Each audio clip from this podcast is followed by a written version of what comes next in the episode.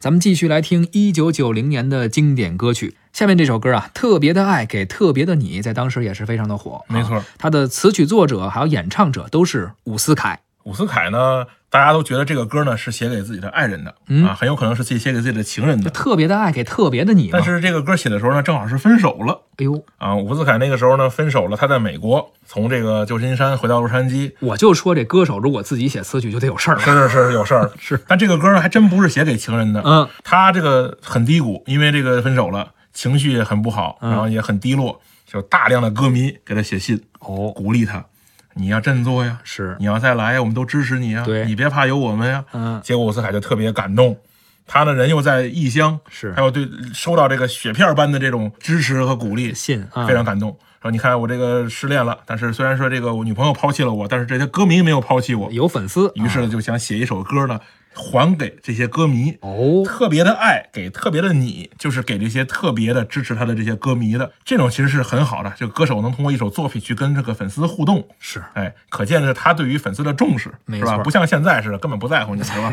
说到这首歌啊，其实不是写给爱人的，是嗯写给歌迷的。是呃，确实也有过很多的歌，就是大家乍一看这名字，是嗯或者一听这词儿，感觉这应该是写给谁的。对其实不是那么回事儿啊嗯。这种作品还是有，咱们以后肯定会聊到的，好留个扣啊。嗯，那接下来呢，咱们就来欣赏一下伍思凯的这首《特别的爱给特别的你》。如果你是伍思凯的乐迷的话啊，这首歌就是写给你的。没有承诺，却被你抓得更紧。